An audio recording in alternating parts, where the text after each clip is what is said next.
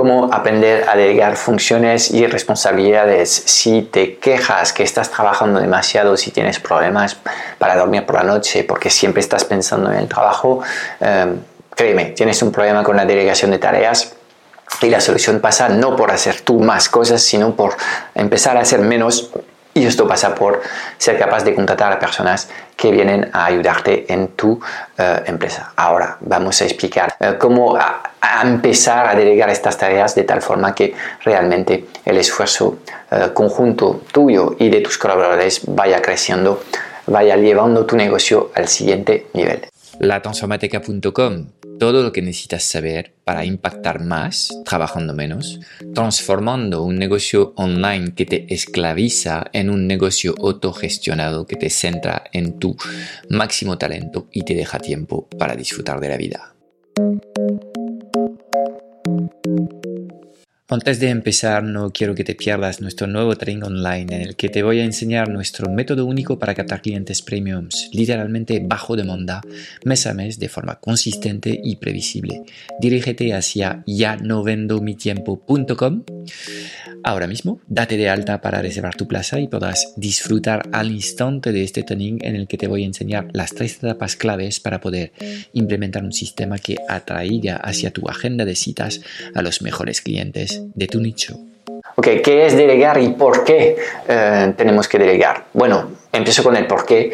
Eh, creo que, bueno, si ya tienes equipo eh, que tenga que justificar por qué hay que delegar, te va a parecer bastante raro, pero hay muchos negocios muy pequeños, micro, microempresas, negocios unipersonales en el que pues, el dueño está preso en una trampa, a veces de forma inconsciente y está haciendo absolutamente todas las tareas y funciones que hay en su negocio y hasta tenemos em, problemas de personas que ligados a 50, 55 años pueden tener problemas de salud muy graves, y pienso en, en, infartos o ictus, porque están trabajando demasiado desde hace demasiado tiempo y ya sabes que tener un pico de trabajo básicamente nos pasa a todos y puede ser asumible, pero si esto se transforma en, en tu rutina, en un día a día, llega un momento en el que el cuerpo ya no da más de sí y eh, el aviso puede ser, definitivo, con lo cual em, pues delegar la respuesta a estos, problemas de super, superactividad. Obviamente nos plantea una serie de retos eh, que eh, es pues em, el hecho de tener a colaboradores en nuestra, en nuestra organización y muchos emprendedores no están por la labor de trabajar con eh, recursos humanos porque tienen un miedo tremendo a, estar trabajando o perdiendo el tiempo con recursos que no les ayuden. Bueno, hay muchos miedos mezclados ahí detrás. Em, pero es fundamental pues asumir que em, eh, cada hora que tú puedes recuperar para hacer cosas donde realmente excelas es una hora que debías delegar a, recursos más básicos que si haces un coste, un cálculo de coste económico entre el, valor de una hora de tu tiempo versus el coste que tiene una hora de, eh, este recurso en el mercado, pues obviamente eh, el hecho de asumir tú estas tareas, pienso por ejemplo en tareas administrativas que tienen que ver con la contabilidad o el soporte a clientes, Em, si tú haces estas tareas, de alguna forma estás mermando la rentabilidad de tu, de tu organización y además estás mm, destrozando tus niveles de energía si estas cosas no te gustan. Entonces, delegar la respuesta cuando quieres hacer más con menos eh, y obviamente aquí hay una serie em, de, preguntas que tienes que resolver para empezar a hacerlo bien. Entonces, una de las preguntas que eh, más a menudo me plantea la gente es, Frank, eh, eh, ¿cuándo, em, con qué criterios em, podemos trabajar para decidir si, qué tareas delegar en nuestra organización? Okay, hay tres elementos distintos.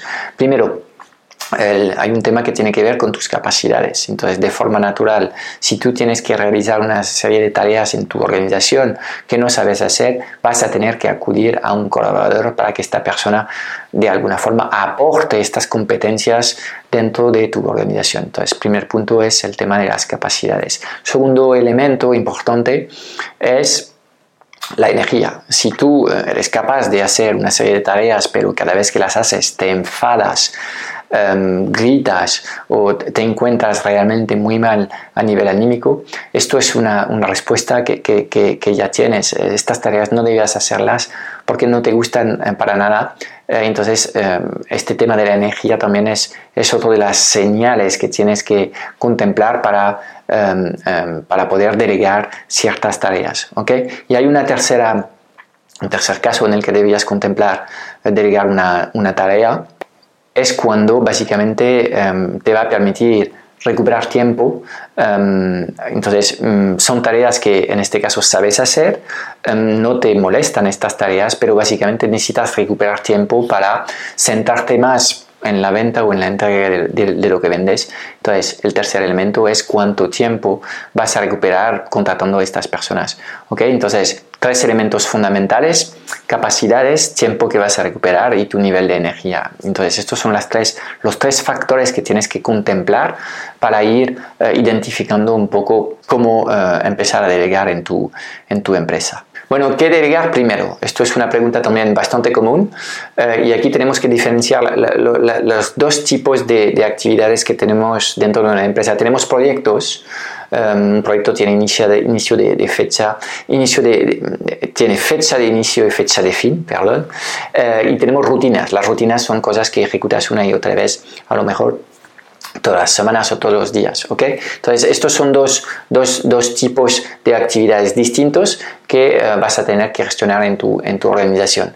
Entonces, em, te voy a dar varios ejemplos de, de, cosas que, em, em, que puedes delegar. Por ejemplo, cuando piensas en crear una página web, seguramente no, no tienes eh, competencias para diseñar tú mismo eh, la web de tu empresa. En este caso, por la razón es, es mm, por falta de capacidad internas, vas a tener que contratar un diseñador web para poder realizar tu página web. Y esta es una actividad de tipo proyecto. ¿De acuerdo?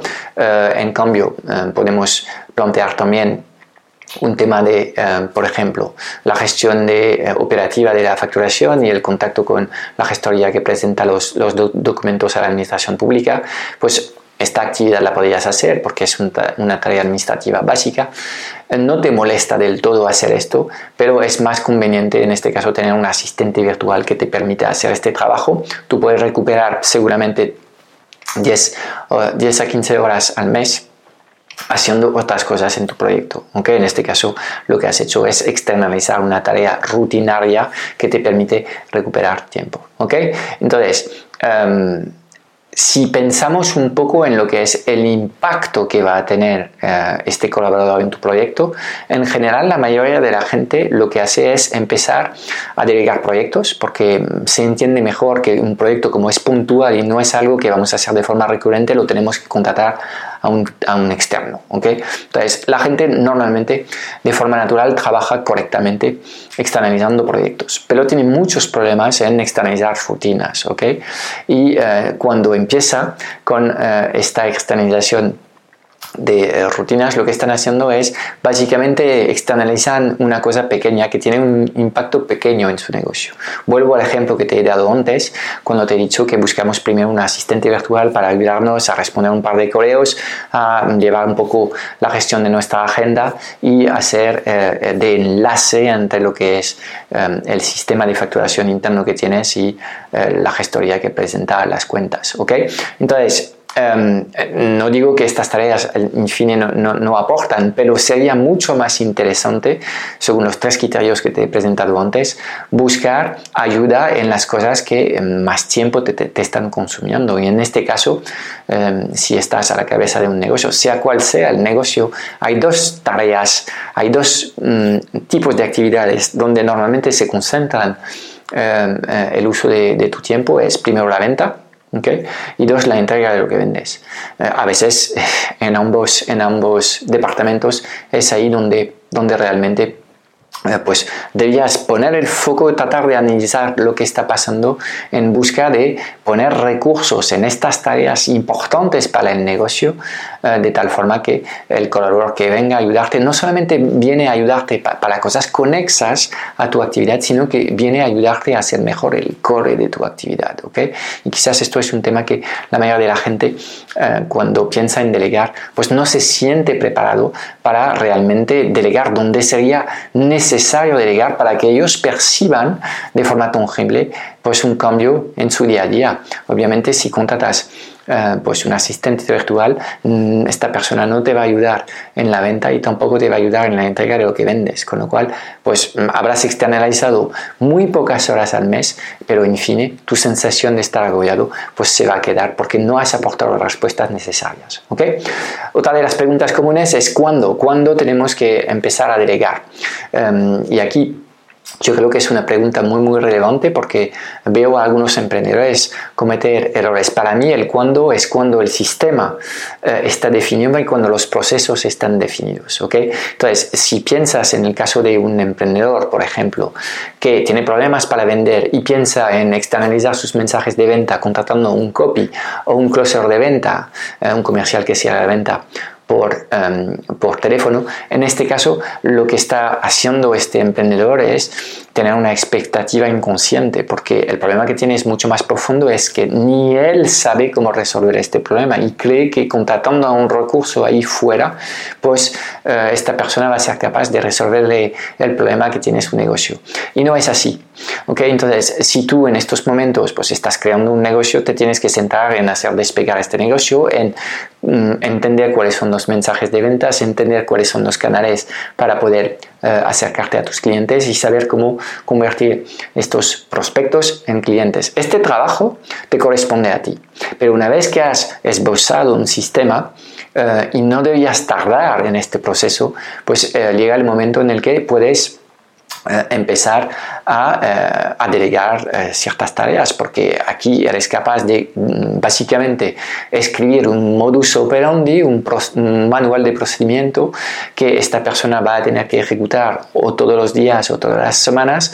Vas a ser capaz de estimar, aunque mal, una cantidad de horas a la semana necesarias para que esta persona venga a ayudarte y puedas medir Em, siendo mucho más justa con esta persona los resultados de su trabajo porque tú mismo habrás vivido este proceso y sabrás realmente eh, pues lo que cuesta en tiempo em, em, pues eh, llegar a, los, a las metas que tú eh, has planteado. Entonces para mí el momento en el que tienes que empezar a delegar es cuando has arreglado lo que es los, la base eh, de tu negocio el sistema de atracción, el sistema de entrega y a partir del momento en el que estos dos sistemas están definidos y están funcionando, ya puedes poner eh, a, colaboradores en tu, eh, en tu negocio a que vengan a hacer funcionar mejor el sistema que has diseñado y hacer escalar las ventas. Entonces, este tema de cuándo hay que empezar a delegar es absolutamente clave y espero que no has caído en la trampa de em, pues, tratar de buscar a alguien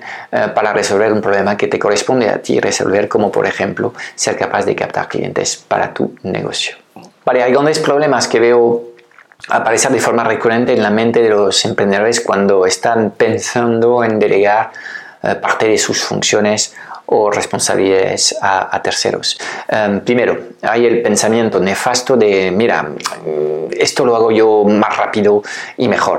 Entonces, es completamente cierto que em, eh, tú puedes arreglar este tema em, mejor eh, que nadie y más rápido que nadie, pero no se trata de esto. Se trata de que tú tengas un negocio que sea capaz de, básicamente, captar más clientes, entregar a más clientes, sin que tú estés trabajando cada vez más. Porque muchos emprendedores asumen un volumen, una carga de trabajo cada vez mayor.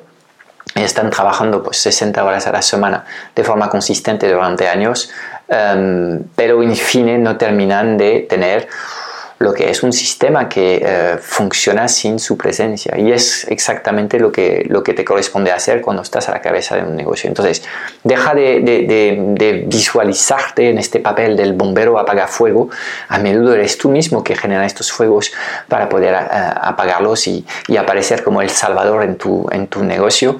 Eh, trata de definir mejor sistemas que otros pueden operar. Esto pasa por definir eh, servicios más sencillos eh, para que la gente realmente sea capaz de operar estos servicios. Entonces, este, este pensamiento, esta trampa, trampa mental de eh, yo lo hago mejor, eh, tienes que mm, reformular estos pensamientos eh, valorando lo que es el hecho de estar acompañando porque entre todos vas a poder elevar a tu proyecto a un nivel mucho más alto. Segundo, segundo error bastante común es básicamente caer en el micromanagement. Entonces has contratado a alguien pero estás todo el rato explicándole cómo tiene que hacer su trabajo y a veces pues esta persona es un redactor web que tiene 15 años de experiencia en redacción web y tú le explicas cómo eh, tiene que trabajar esta persona. Entonces, esto no es el por qué has contratado a alguien. Si contratas a alguien es porque esta persona está capacitada para hacer el trabajo que tienes para esta persona.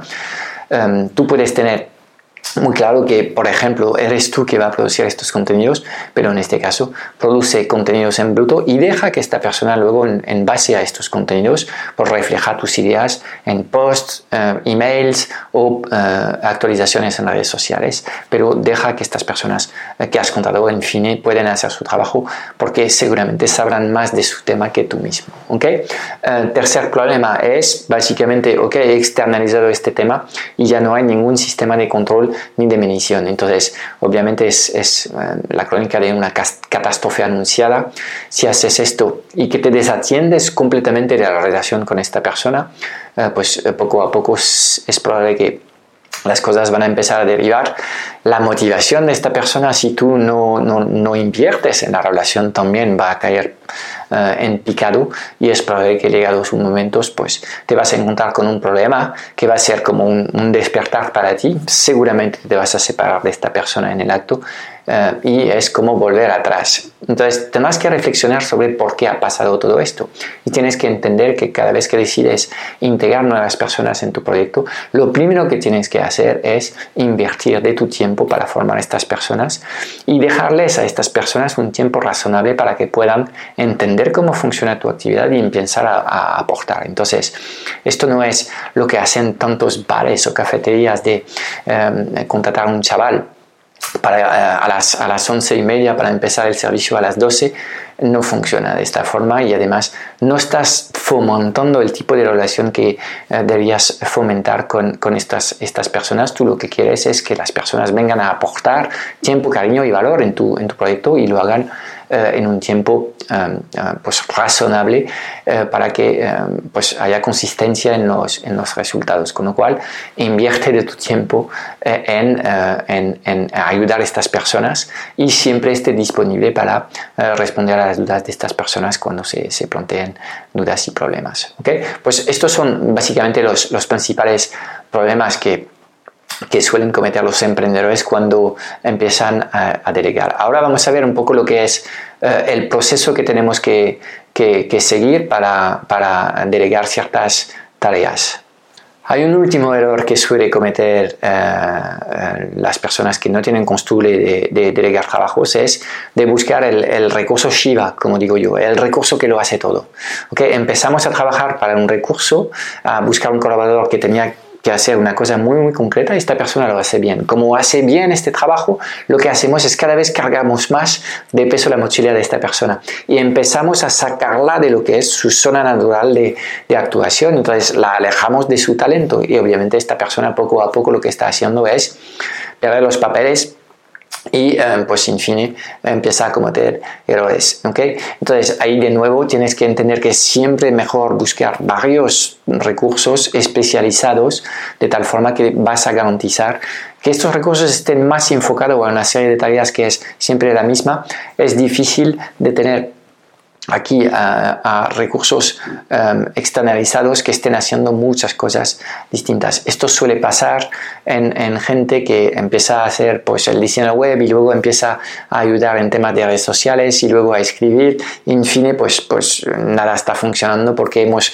sacado un diseñador web muy bueno de su eh, zona actual, eh, de su zona de, excelencia. ¿okay? Entonces, ojo con, con buscar el recurso único desde tu perspectiva como, como emprendedor es mucho mejor porque te dices, no, pero así solo voy a tener que gestionar una relación, pero no es un planteamiento sano y es mejor pues contratar a cuatro o cinco personas, cada uno con, con tareas bien especificadas de tal forma que eh, sean capaces de producir más cada una de ellas. ¿ok?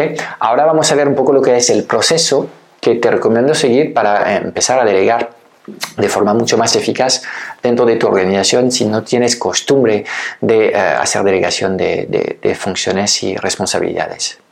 Ok, mi recomendación es que empieces con un proyecto pequeño. Es como todo en la vida, baby steps, dicen los americanos. Tenemos que empezar a ahondar antes de correr, con lo cual, eh, pues empieza con una, una, tarea. Yo sí eh, centraría este proyecto pequeño dentro de lo que son las dos macro actividades que tenemos, es decir, atraer o vender o entregar. De acuerdo, de tal forma que estas personas que vienen a ayudarte van a quitarte a ti em, pues comida del plato, te van a quitar preocupación y tiempo porque realmente vienen a hacer cosas que tú estás haciendo en estos momentos, ¿vale?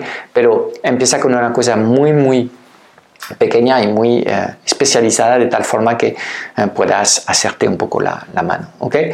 Eh, el segundo elemento clave es que cuando esta persona se integra en tu proyecto, pues la formes. Y nosotros tenemos un proceso de onboarding de nuevos colaboradores que dura dos semanas en el que eh, a veces pues van a tener que eh, descubrir lo que hacen compañeros y no tiene nada que ver con la función que eh, van a, desenvolver dentro del proyecto, pero forma parte del proceso de explicarles quién es quién y quién hace qué en el proyecto, de tal forma que ellos van a ser mucho más conscientes de eh, cómo eh, pueden eh, pues aportar a la, organización. ¿okay? Entonces, la formación es clave y esto presupone que tú hayas documentado lo que es tu método de trabajo. Si no, tienes una persona que básicamente todo el rato te va a tener que preguntar a ti que, cómo tiene que trabajar. Entonces, ahí vemos que hay un paso previo a la contratación de recursos que es la documentación de lo que es el proceso que estas personas vienen a ejecutar en tu organización. ¿okay? Y es fundamental que, que saques tiempo para eh, extraer las ideas que tienes en la mente eh, en un documento que estas personas pueden eh, ir em, realizando. ¿okay? Luego tendrás que pensar también en lo que, lo que son son eh, los, los, los, puntos de control. Entonces, quizás eh, esta persona, va, persona va, va, a participar en un meeting semanal que organizas con los demás compañeros, o quizás vas a tener un encuentro semanal único con esta persona. Eh, tendrás que presentarles lo que son las grandes métricas que tú vas a medir para poder valorar si esta persona pues está haciendo su trabajo en función de los objetivos que has planteado. de alguna forma, tendrás que explicar un poco cuáles son las necesidades de reporting que tiene esta persona de tal forma que tú estés informado en cada momento de lo que está haciendo. ¿okay? Y luego este es el aspecto para mí fundamental, es que tienes que eh, esta persona, tienes que dejar que esta persona se exprese en tu proyecto. Esto significa que debías marcar objetivos, pero el cómo no te corresponde. De la misma forma, eh, si quieres que em, em, las cosas fluyan con la gente, em, pues debías tratar de no imponer tus fechas eh, sino cuando tienes una petición y que esto pues a lo mejor se sale un poco de lo, normal, pues debías dejar que estas personas hagan una estimación de cuánto tiempo necesitan para realizar, ciertas tareas y que ellos mismas te digan cuándo van a ser capaces de entregar las cosas que estás pidiendo. ¿okay? En cualquier caso, cuanto más organizas un plan de trabajo, um, como, como, una rutina, mejor te va a ir, porque si estás trabajando en, en proyectos perpetuos que, que eh, enlazas uno tras otro, pues siempre vas a entrar en una dinámica más compleja de planificación de tiempo, estimaciones, seguimiento de, proyectos. En cambio, si operas siempre el mismo sistema y que, por ejemplo, has contratado a una persona para gestionar tus campañas de correos y que esta persona tiene que escribir tres veces a la semana y em, un, email monotemático y de escribir una newsletter eh, cada semana, pues son cuatro entregables que se tienen que entregar. Puedes, a partir de este volumen de trabajo, em, pedir un nivel de calidad en tasas de apertura y clics o en generación de citas y de esta forma ves como enseguida cuando has, diseñado un sistema que repites una y otra vez, te es mucho más fácil poder hacer el seguimiento del trabajo de estas personas. Vamos, yo creo que a modo de cierre sobre este tema de, de la delegación de, tareas. Primero, para ti te va a permitir eh, pues no estar solo en tu negocio. Yo creo que eh, pues, cuando compartes las cosas con la gente, tanto las cosas buenas como las cosas malas, es mejor estar acompañado. Dos, el hecho de, de tener colaboradores te permite a ti centrarte en tu gran talento y tener más tiempo en la zona donde estás produciendo más valor para el negocio. Entonces, tendrás que entender cuál es tu gran talento y las cosas que tienes que soltar eh, y de esta forma pues eh, generar un mayor impacto en el negocio. Este mayor impacto obviamente se tiene que cuantificar en más ventas. Y en fin, cuando estás creando un proyecto donde hay varias personas, pues estás preparando un viaje mucho más largo, puedes ir mucho más lejos y tener un impacto mucho más mayor eh, en el universo. Pero lo más importante es que lo puedes tener sin machacar tu propia vida, sin machacar tu propio tiempo y sin machacar tu propia energía. Obviamente aquí hay un desafío a nivel de mindset muy importante y te animo cuanto antes a dejar de pensar que eres tú el, único recurso válido para, eh, para atender a tus clientes eh, y deja de de visualizar una identidad de un campeón para empezar a visualizar la identidad de un mister, de un coach, de un entrenador que está gestionando un equipo de recursos que está haciendo en fin el trabajo de conseguir los resultados que quieres para tus clientes. ¿Vale? Pues espero que eh, en este vídeo hayas aprendido cosas útiles sobre la delegación de, funciones y responsabilidades y te animo a compartir tus dudas en los comentarios. Eh, trataremos de ayudarte a darte respuestas. Chao, chao. Si deseas ayuda para escalar tu negocio de consultoría o coaching porque quieres mejorar tu posicionamiento en el mercado, simplificar tus servicios y crear una gran oferta premium adaptada al nuevo paradigma digital, si tu sueño es de poder conseguir nuevos clientes todos los meses del año de forma consistente y previsible, por favor, teclea en tu navegador clientespremiums.vip y rellena ahora mismo el formulario de candidatura, selecciona el día y la hora a la que deseas hablar con nosotros y puedas hablar conmigo o alguien de mi equipo en los próximos días para que un plan de acción ad hoc completamente adaptado a tu contexto.